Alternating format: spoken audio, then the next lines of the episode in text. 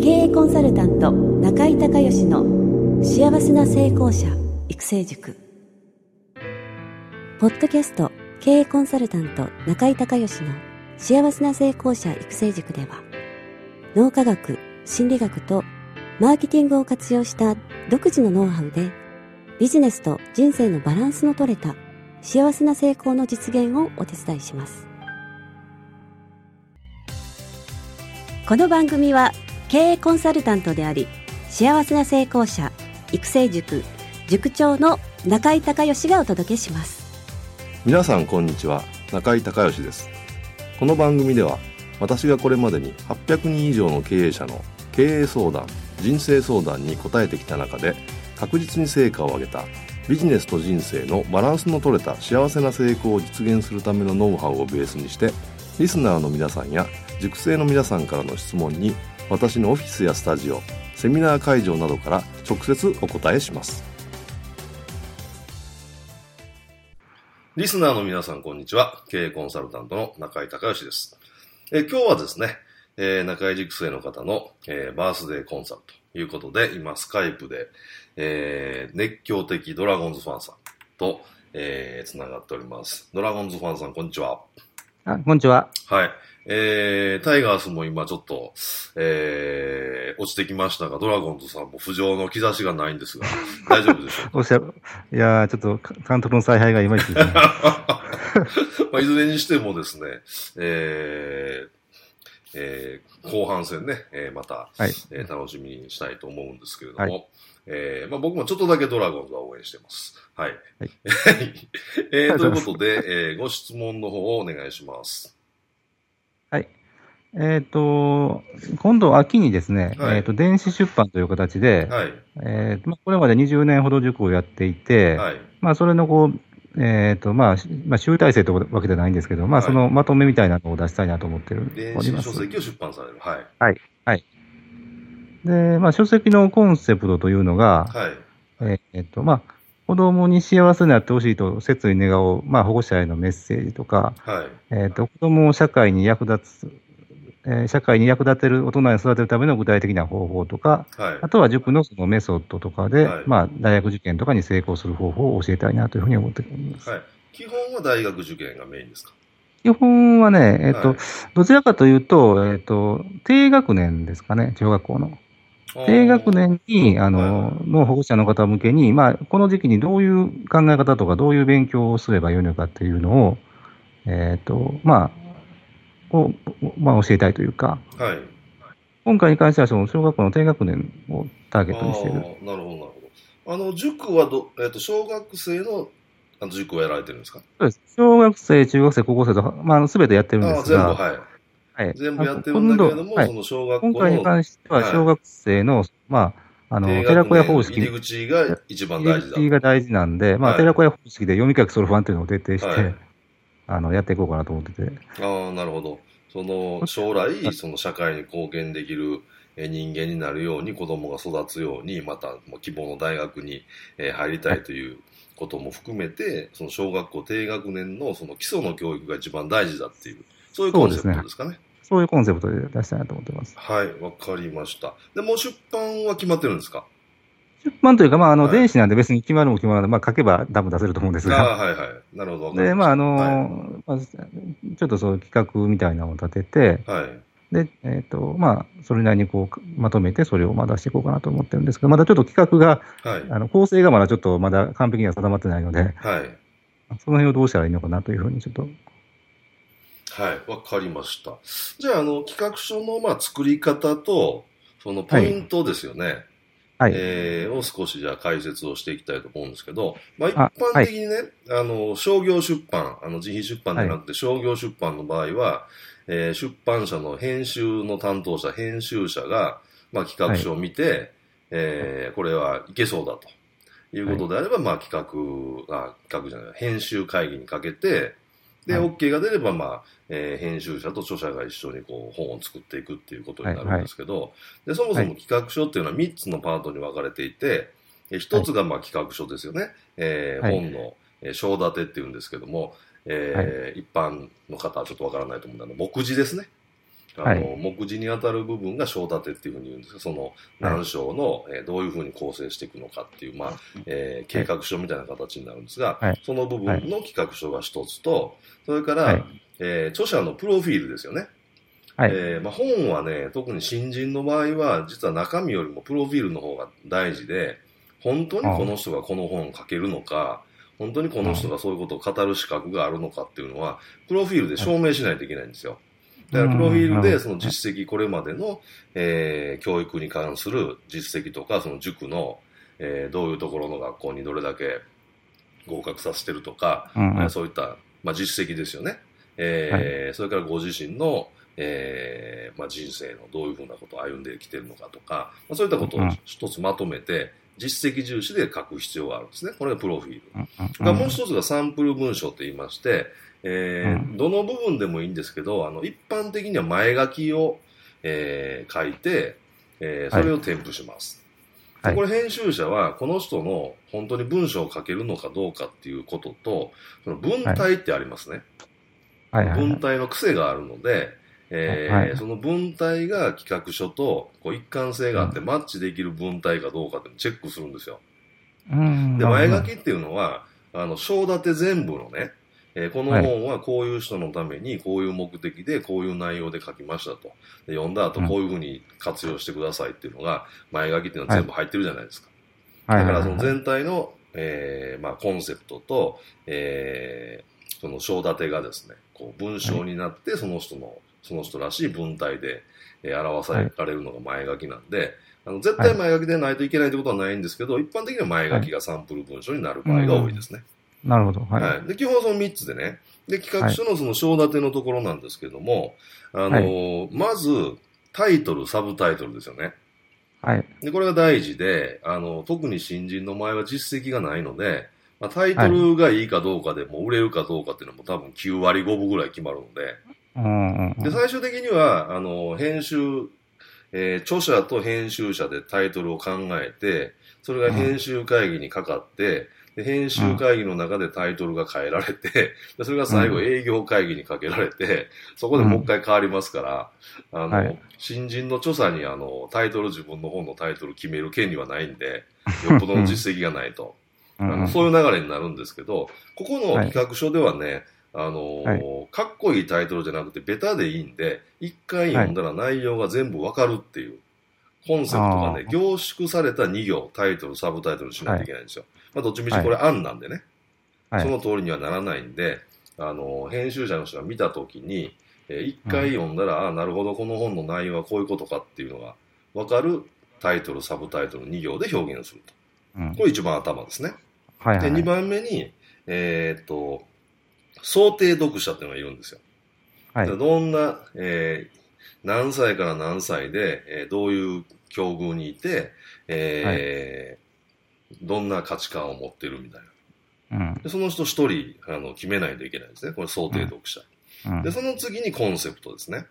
えー、この本のコンセプトを簡単に言うと、高校、高校。えー、今、えー、その教育とかその受験とかいうその背景、今時代背景がこうなってて、で、それに対して、うん、えー、先ほど言われたコンセプトですよね。あの将来、うん、あの本当に人の役に立てる社会に貢献できる人間になるためでそのために、うん、え志望校の大学に入るためには、えー、小学校の低学年の時の基礎の教育が一番大事だと、うん、でこの時期に、えー、いかに、えー、教育するを受けるかによって将来が大きく変わるとみたいなところのコンセプト。でそれをどういうふうに、そのえーと寺子屋って言いましたっけ？寺子屋スタイルって言いましたそうですね。読み書きそろばんまあ、基本的なリテラシーですよね。はい、えー、そこをやっぱりしっかり抑えるっていうことが、実は、はい、えー、その基礎えー、学力をつけることが将来につながってくるというようなところをコンセプトでまとめてもらって、でそこから章立てです。はい、この章立てももちろん案なんですけど、でこれもね、前書きがあって後書きがあるじゃないですか。はい、で基本ね、平均的には1章から5章立てか、もしくは7章立て、マックスが。はい。はい。ミニマムが1章から5章、マックスが1章から7章。で、各章、章の、えー、この項って言うんですけど、その1章の中にいくつかありますね。これが最低5で、これも、えー、マミニマムが5個で、えー、マックスが 7, 7個、それぞれ。うんうん、で、それでちょっと書いていって、えー、うん、それ、まあ、えー、第一章では多分、あの、現状、今のその日本の教育とか、えー、うん、そういった現状がこういう風になってるっていう多分問題定義がいるんですよね。うんうんうん、で、えー、第2章ができたら、あのー、成功事例みたいな。ああ、はいはい。その、御社の塾で、はい、こういうことをやって、はい、こういうふうに、えー、結果出ましたみたいな、はい、があって、で、3章ぐらいから具体的な方法論ですね。うん。3章、4章、5章ぐらいが。うん。が具体的な方法論があるか、もしくは、その2章のあの実績出したっていうのを、えー、最後5章に持ってくるか。はい。はい。もしくは、あのー、2章で、えー、その、これまで、えーと、20年とおっしゃいましたっけ、はい、はい、20年の中で経験したこととか、苦労話とか、失敗談とか、はい、そういうのから、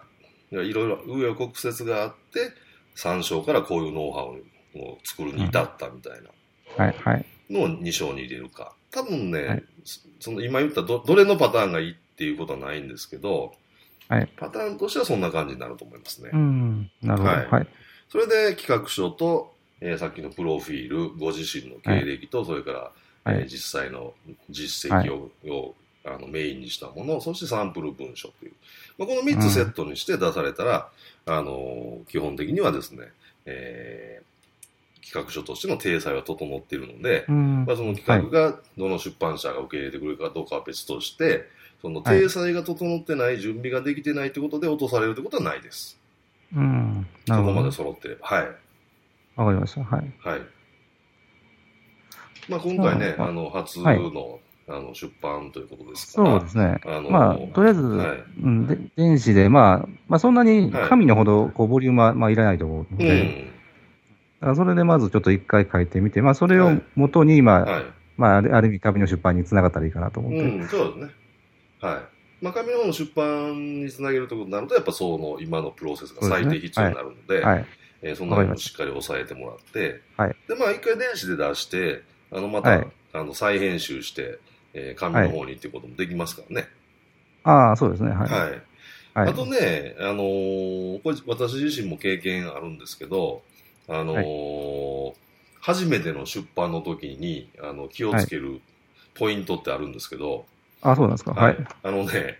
えー、テーマをね、あの、はい、詰めすぎないこと。本でも一冊一テーマなんですよ。ああ、一冊一テーマですね。はい、はい、はい。一冊一テーマでないと読んでる人がわからなくなるんで、あだから今までの経験の中であれもこれもあれもこれもっていうのを入れると本にならないんですよ。うん。だからそのコンセプトをしっかり決めて、その、えー、寺子屋で行くんだったら、その寺子屋では、あの、こういうことをするっていうのに終始一貫して、初めから終わりまでその塾の中で、えー、書いていかないと、うん、えー、その寺子屋から現代教育に飛んだり、寺子屋から大学受験で、まあいいんですけど、その、あの一貫性がないと、うん、読んでてわからなくなるんで、うんうん、どうしてもね、初めての時は、その、思いが強かったり、そういろいろ、あのー、自分が今までやってきたことあるんで、こう詰め込みすぎになりがちなんですね。うん。だから逆に、ちょっとそぎ落とすぐらいの感じで、えー、一貫性を持たせて読んでる人が、こう、一気に読めるっていう流れ、うん、これを意識して書かれるといいと思います。ああ、はい、わかりました。はい。これ多分ね、言ってもそうできないと思いますけど。初めての時は。そうですね。はい。まあ、その辺はね、編集者がプロですから、はい、あの、削ってくれると思うんですけど、はい、まあ、意識としてはそういうふうにしないと、あの、本にならないんで。なるほど。はい。えー、あと何か企画書についてご質問ありますか？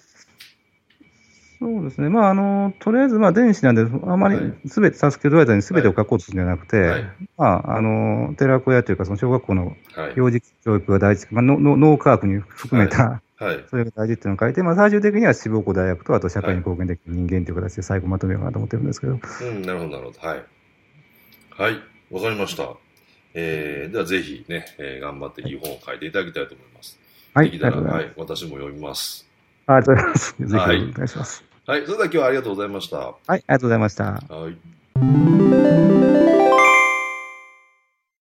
中井隆義経営塾よりお知らせです。全国から約800名の経営者、起業家が集う中井隆義経営塾第13期生の募集が始まりました。つきましては、中井隆義経営塾幸せな成功者育成6ヶ月間ライブコースのエッセンスを凝縮した1日特別講座が2015年10月15日木曜日の東京を皮切りに大阪、名古屋、新潟、京都におきまして全10回開催されます。リスナーの皆さんは、定価2万円のところ、リスナー特別価格1万円で受講していただけます。お申し込み手続きは、中井隆義ホームページ1日特別講座申し込みホームの紹介者欄に、ポッドキャスト0711とパスワードを入力してください。特別価格1万円で受け付けましたという自動返信メールが返ってきます。再度アナウンスしますが、パスワードは、ポッドキャスト0711です。たった1日で脳科学、心理学とマーケティングに立脚した中井隆義独自の経営理論を頭と体で体験することができます。詳しい内容は、中井隆義ホームページをご覧ください。リスナーの皆さんとセミナー会場で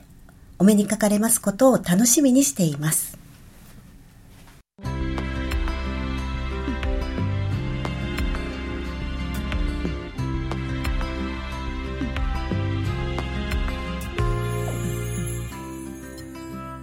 今回の番組はいかがだったでしょうか？あなた自身のビジネスと人生のバランスの取れた幸せな成功のための気づきがあれば幸いです。なお、番組ではリスナーの皆さんからの中井隆義へのビジネスや経営に関する質問を募集しています。質問はホームページの受付ホームからお願いいたします。また、全国各地から約400名の塾生が通う幸せな成功者育成塾に関する情報はホームページをご覧ください URL は